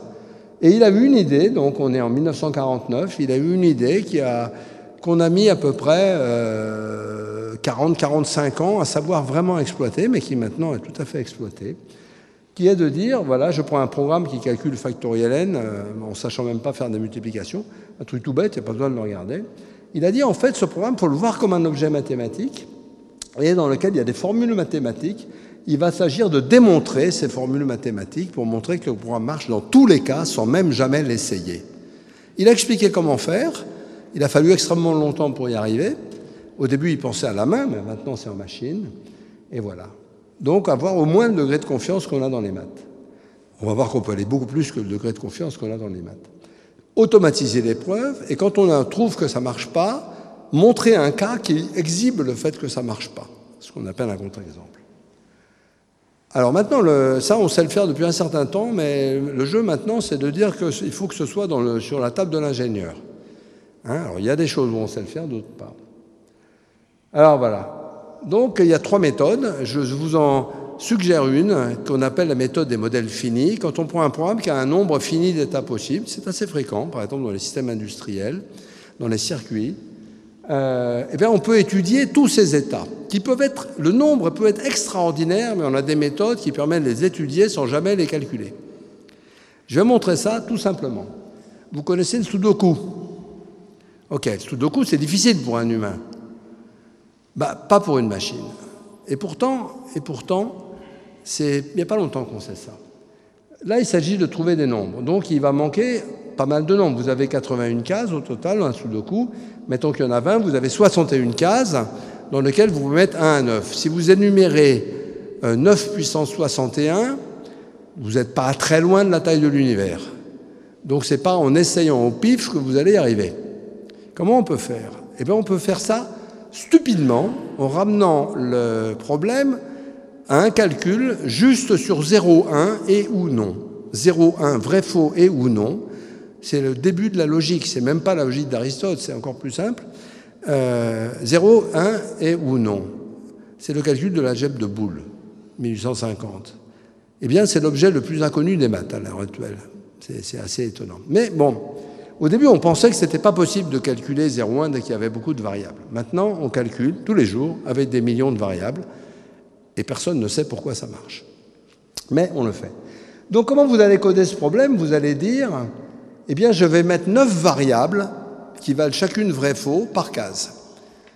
Cette case-là vaut 1, cette case-là vaut 2, vaut 3, vaut 4, vaut 5, vaut 6, vaut 7, vaut 8, vaut 9. 9 variables. Hein. La case 0, 0 ici vaut 1, 2, 3. Donc déjà, vous avez une contrainte, c'est que dans ces variables, il n'y en a qu'une seule qui est vraie en même temps. Toutes les autres sont fausses. Si vous voulez 3, vous ne voulez pas 4, etc. Ça s'écrit très facilement avec des et, des ou et des non. Et puis, vous avez comme ça 81 fois 9 variables. 9 euh, fois 7, euh, bon, ça fait 729 variables. 729 variables, pour des humains, ça fait un peu beaucoup. Mais pour une machine, pas forcément. Et puis, vous allez écrire simplement les lois du Sudoku. Vous allez dire, dans une case, je peux avoir qu'un seul nombre. C'est l'une des variables est vraie, mais pas deux. Pas deux, ça veut dire, je n'ai pas 1 et 2, je n'ai pas 1 et 3, je n'ai pas, vous y allez le plus bêtement possible. Puis vous dites, là, dans cette, dans cette ligne-là, chaque nombre apparaît au moins une fois. Ben vous dites, euh, il y a une, variable 9 euh, qui est vraie dans une de ces cas, c'est un ou. Et vous dites, mais attention, chaque nombre n'apparaît que deux fois. Donc vous dites, si, si elle vaut 1 ici, alors elle ne vaut 1 dans aucune autre case. Vous faites la méthode la plus bête qui soit. Vous faites ça pour les lignes, pour les colonnes, pour les petits carrés. Vous avez une formule dont la taille d'écriture, vous ne le faites pas à la main, vous le faites faire par un programme, la taille d'écriture de la formule, c'est plusieurs dizaines de milliers de caractères, et vous la donnez à un système chargé de savoir si elle est vraie ou pas. Et là, vous faites retour chariot, et vous avez ça. Le temps de calcul ne se voit même plus, quasiment. Ah, vous voyez, comme ça, sur votre compteur de calcul. Ça, on ne savait pas le faire en l'an 2000. Ça a été une des grandes révolutions. Euh, c'est extraordinaire. J'ai tout un cours là-dessus euh, au collège. Euh, c'est tout à fait extraordinaire. Il faut rendre le programme le plus stupide possible. Stupide. Vous allez, vous écrivez la chose la plus bête. Si vous essayez d'être intelligent, vous ralentissez le calcul. Hein. En plus stupide. Ah, c'est bien. Alors voilà les systèmes qui font ça. Donc, vous voyez, en, je dirais en 2000, en 2000 il, y a, a, tout un stock de problèmes. Alors, on sait qu'il y a des choses qu'on ne peut pas faire. Hein. Par exemple, montrer que s'il y a 19 trous et 20 pigeons, euh, quelle que soit la façon dont vous mettez les pigeons, il y en aura au moins deux dans le même trou. Ça peut s'écrire comme ça, mais les systèmes, euh, non, ils disent ça c'est trop dur pour moi. Par contre, montrer des problèmes industriels avec euh, un million de variables, on sait faire. On ne sait pas pourquoi. Et vous regardez la progression des systèmes, vous avez des catalogues de problèmes, il y en a 300. Euh, au début, en 2002, on savait en résoudre à peu près 40, qui sont très faciles, puis ça stagnait. Ah, une première idée est apparue là, qui est une idée très puissante, très, très, très bien. Et une des premières grandes idées, il y a, trois grandes idées, ça se voit. Euh, la première est arrivée là, et ça a permis de résoudre des, problèmes, mettons 120 problèmes sur les 300, mais avec des temps de calcul, ça c'est en secondes, 2000 secondes, on considère que c'est pas la peine d'aller plus loin. Bon. Quelques années après, pouf, vous voyez, là on passe en 2007, cinq ans après, on prend un grand coup. Plus récemment, avec d'autres idées encore, qui sont l'utilisation de l'aléatoire, beaucoup, eh bien, on arrive à résoudre de plus en plus de problèmes, de plus en plus vite. Et ce qui prenait une heure avant euh, se fait en quelques secondes maintenant. donc, il y, a, un concours mondial euh, de, de, SAT, des gens qui coopèrent en plus. Et ce chose-là a révolutionné l'industrie. Par exemple, l'industrie des circuits. Les circuits, c'est juste et ou non, hein, euh, vrai, faux et ou non. ça a révolutionné le sujet. Euh, et, alors ces algorithmes sont des beautés. Fondamentalement, ils calculent énormément en faisant rien, ce qui est à peu près ce qu'on peut faire de mieux. Et il y a un cours dans mon, dans mon cours 2007-2017, 2007-2017, 2015-2016, il s'appelle SAT, ça s'appelle SAT, hein. Satisfaction booléenne. Voilà, alors avec ces systèmes, puis il y en a d'autres. Alors celui-là, c'est rigolo parce que celui qui est là avec les petits triangles, là, qui est le deuxième, mais ça dépend des années. Il est meilleur sur certains domaines et tout.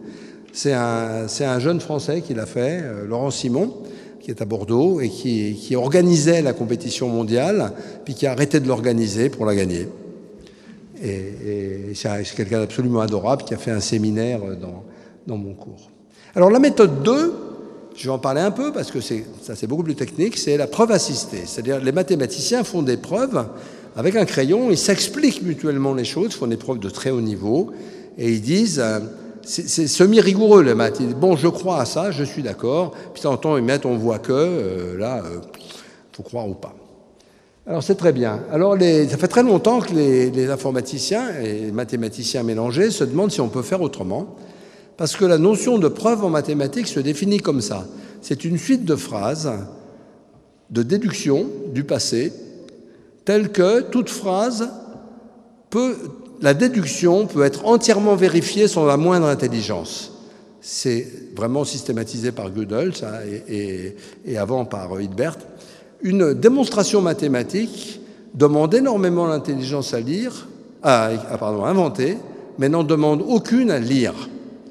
Donc, en théorie, on peut lire les démonstrations mathématiques par des ordinateurs, si elles sont intégralement complètes.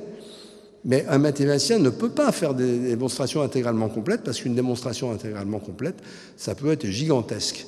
Il y a un théorème de théorie des nombres, une conjecture de théorie des nombres qui a été montrée par le système glucose, celui-là, et la preuve, la preuve qui s'exprime comme une suite de petites formules, la preuve fait 20 téraoctets. Hein, elle prend 5 des gros disques que vous pouvez acheter. La preuve, évidemment, aucun humain ne.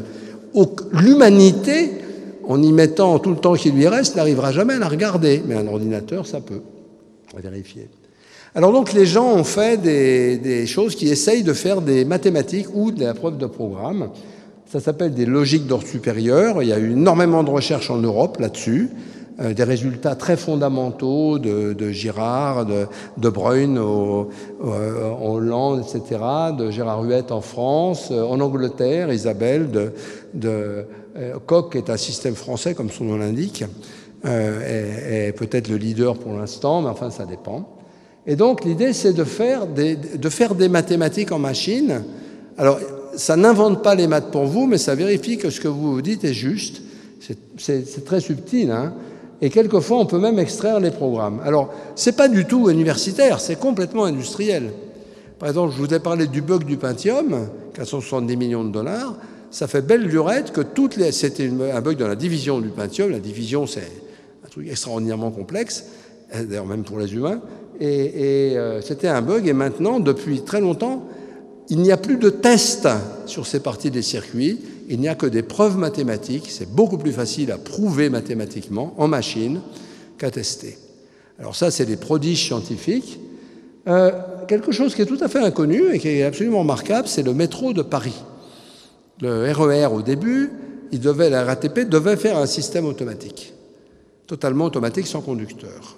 Euh, ça a été fait industriellement. Ils ont appelé Jean-Raymond Abrial, qui est un chercheur français, qui a fait un séminaire dans mon cours à la même époque, là, récemment. Et ils lui ont demandé de donner un avis sur est-ce que le programme qui a été écrit par les industriels répond à ces spécifications, c'est-à-dire à ce qu'il doit faire. Il est revenu au bout d'un mois ou deux en disant la réponse, je ne peux pas vous la donner, il n'existe pas de spécification, il n'existe que le programme. C'est-à-dire le programme avait été écrit, mais personne n'avait dit ce qu'il devait faire et comment on avait testé s'il le faisait. Donc la RATP a fait ouf, ils n'ont pas mis en service le système et, en fait le conducteur lisait les, or les ordres donnés par le programme et les appliquait. Et s'il voyait que c'était n'importe quoi, il ne les appliquait pas. Donc on demandait au conducteur de faire deux fois plus de boulot que d'habitude. Et donc, ils ont aussi demandé à Brial de faire un, une étude sur est-ce qu'on peut faire des, choses mieux. Et Abrial a créé la ligne 14 de Paris, la ligne Météor, elle s'appelait, maintenant elle s'appelle ligne 14, et maintenant la ligne 1 et d'autres, qui sont des lignes sans conducteur. Il l'a créé avec un programme euh, compliqué qui a été prouvé mathématiquement et jamais testé. Le métro de Paris a été mis en place sans test. C'est assez unique, mais il était prouvé. Donc, à l'époque, c'était un peu olé olé. Maintenant, ce serait plus du tout olé olé.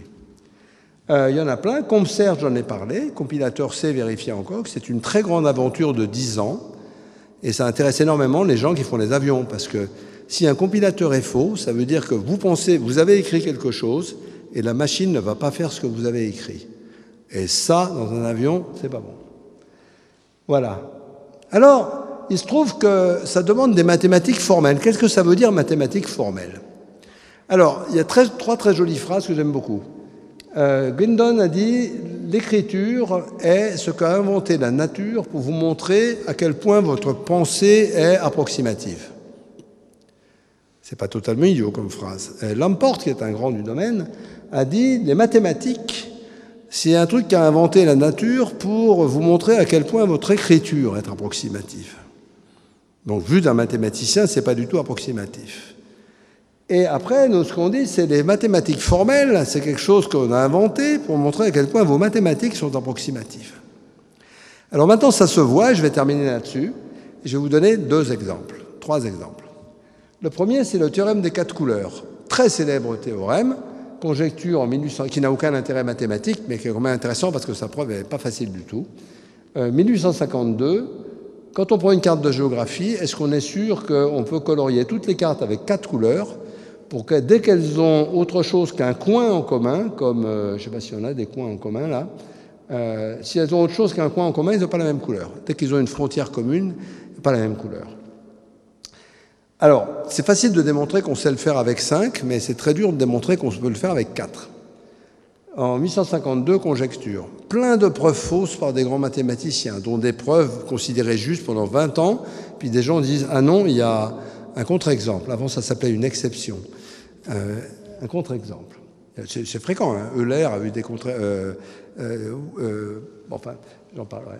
En 76, aux États-Unis, deux chercheurs font une preuve en deux morceaux.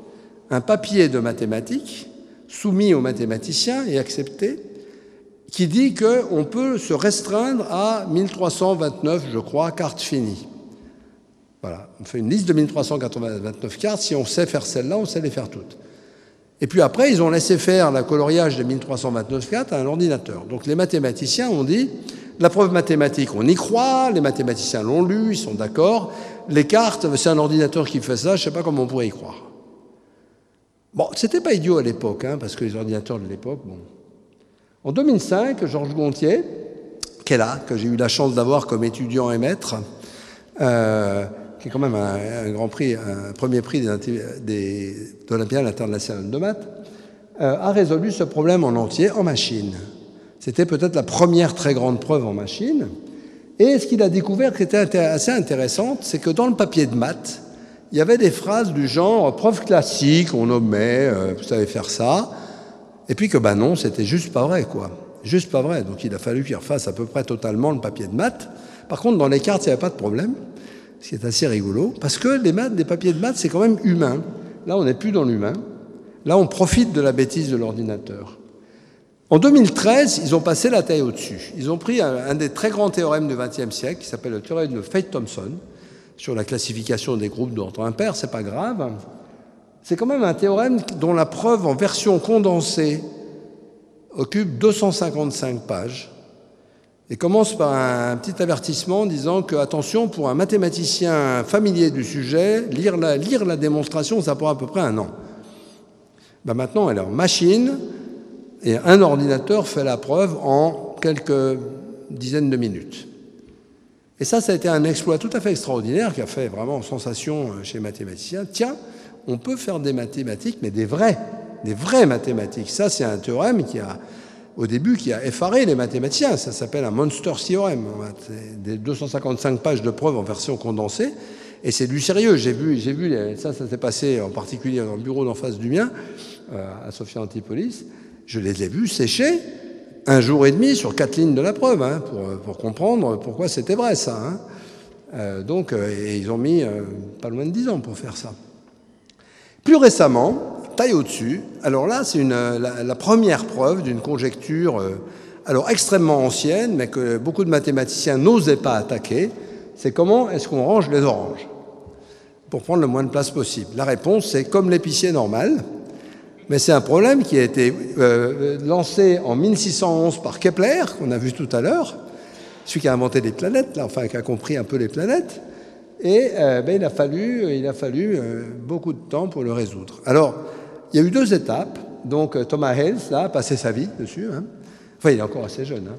Euh, calcul polynomiaux gigantesques, c'est-à-dire c'est des encadrements polynomiaux, pour ceux qui connaissent, avec des polynômes de degrés monstrueux, mais ces calculs ne peuvent pas être faits à la main, aucun, aucun de ces calculs ne peuvent être faits à la main, donc il les a fait avec un logiciel qui s'appelle Mathematica, qui permet de faire ces très grands calculs, et qui utilise par exemple Alain Cohn tous les jours. Alain Cohn me dit qu'il ne pourrait pas travailler sans, sans ça.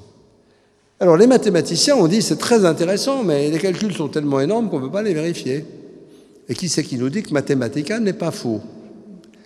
Donc il il s'est donné 15 ans de plus pour montrer que ses calculs étaient justes, mais en machine aussi. Donc il a utilisé un système qui s'appelle HOL, deux systèmes anglais qui s'appellent HOL et Isabelle, et, euh, qui, permettent de faire des preuves mathématiques extraordinairement sûres, beaucoup plus sûres que celles des mathématiciens. Et euh, il s'était donné, et plus vite que prévu, en 2014, il a annoncé la première preuve totalement complète, qu'aucun humain ne peut lire quasiment, mais qui est beaucoup plus juste que ce que les humains savent lire. Et donc, à Princeton, d'ailleurs après, après le théorème précédent, Princeton, qui est quand même pas l'Institut of Advanced Studies, c'est là qu'il y avait Turing, c'est là qu'il y avait euh, Einstein, des petits débutants comme ça, a ouvert euh, une année spéciale sur le sujet, euh, l'IHP, l'Institut Henri Poincaré à Paris aussi. Et donc, il y a beaucoup de gens qui s'intéressent à ce sujet qui progresse lentement, de faire des vraies preuves en maths, ce qui est une nouveauté philosophiquement intéressante et malheureusement c'est plus vite raconté que fait. Mais c'est la même technique qu'a utilisé Xavier Leroy pour prouver son compilateur C, qui est un objet industriel d'importance maximale. Donc voilà, ça sert aussi à ça. Il y a aussi des choses comme euh, un, tri. Vous voyez ce que c'est trier des choses? Les tris, c'est très astucieux, hein, c'est très compliqué. Et dans Android, téléphone Android, il y en a plein dans la salle, et dans Python, le langage de, de, de programmation de l'enseignement maintenant, il y a un tri très beau qui s'appelle TeamSort. Et donc était magnifiquement fait, euh, très juste et tout. Puis il y a des chercheurs qui ont essayé de le prouver. Ils n'y arrivaient pas. Ils n'y arrivaient pas. Puis au bout d'un moment, ils ont compris pourquoi. Il n'est pas vrai. Il n'est pas vrai. Il y, a des, cas où prof, il se crache. Il se crache parce qu'il y a une structure donnée de taille 3 et en fait, la bonne valeur, c'est 4. Et ils ont trouvé qu'avec 4, ça marchait et qu'avec 3, en faisant des maths, parce qu'aucun test n'avait jamais montré ça, euh, TeamSource s'est utilisé plusieurs milliards de fois par jour. Vous regardez votre carnet d'adresse, vous appelez TeamSource, vous regardez, c'est 10 milliards. Ben non, il était faux. C'était pas gravement faux, mais il était faux. Et bon, voilà. Donc, euh, c'est rigolo tout ça. Alors, quand est-ce qu'on utilise ces techniques? Alors, ça, c'est industriel. Les gens qui attendent le dernier moment pour commencer à faire comme ça, ils se plantent. Donc nous, on avait ça. Quand on faisait des, programmations, on a beaucoup programmé euh, sur le Rafale, par exemple, on faisait beaucoup de vérifications dès le début. Dès le début. On orientait, on orientait, enfin c'est pas moi qui faisais ça, c'était eux, ou par exemple sur des circuits, on orientait le travail pour mettre la vérification comme outil primordial. Et pas seulement d'écrire du code à la ligne. Euh, euh, voilà. Et à chaque fois qu'on est appelé pour sauver un, programme, ça ne sert à rien. Conclusion. Ben voilà deux grands dangers de l'informatique qui sont vraiment sérieux et totalement sous-estimés parce que personne ne sait ce que c'est l'informatique. Le travail qu'on appelle quick and dirty en, en anglais, qui est, qui est, la loi du genre. Vous savez, les applis, les applis de téléphone, vous regardez, pour montrer la qualité, vous regardez toutes les applis de téléphone. Quand vous avez une nouvelle version, il y a marqué correction de bugs et amélioration de la stabilité. Invariablement, il y a marqué ça. Ça veut dire quoi? Ça veut dire ça marchait pas et ça va toujours pas marcher. Complètement. C'est ça que ça veut dire, c'est la phrase honnête. Ça marchait pas mal, mais bon, euh, faut pas trop, faut faire attention quoi. Des fois, c'est très dangereux. Par exemple, Apple aussi a tué des gens avec TomTom d'ailleurs, euh, avec les cartes qui étaient fausses. Les cartes étaient fausses. Et ils envoyaient des gens euh, au plein milieu des États-Unis sur des routes qui traversaient, sauf qu'elles s'arrêtaient au milieu, que les gens n'avaient plus d'essence et que tomber en panne dans un désert américain, c'est pas une très bonne idée. Voilà, donc euh, bon, c'est très dur l'informatique, surtout si on veut, sauf si on veut faire des, des choses qui marchent pas trop bien. Là, c'est beaucoup plus facile. Il faut choisir son camp. Voilà, c'est pas du tout la même chose. Voilà.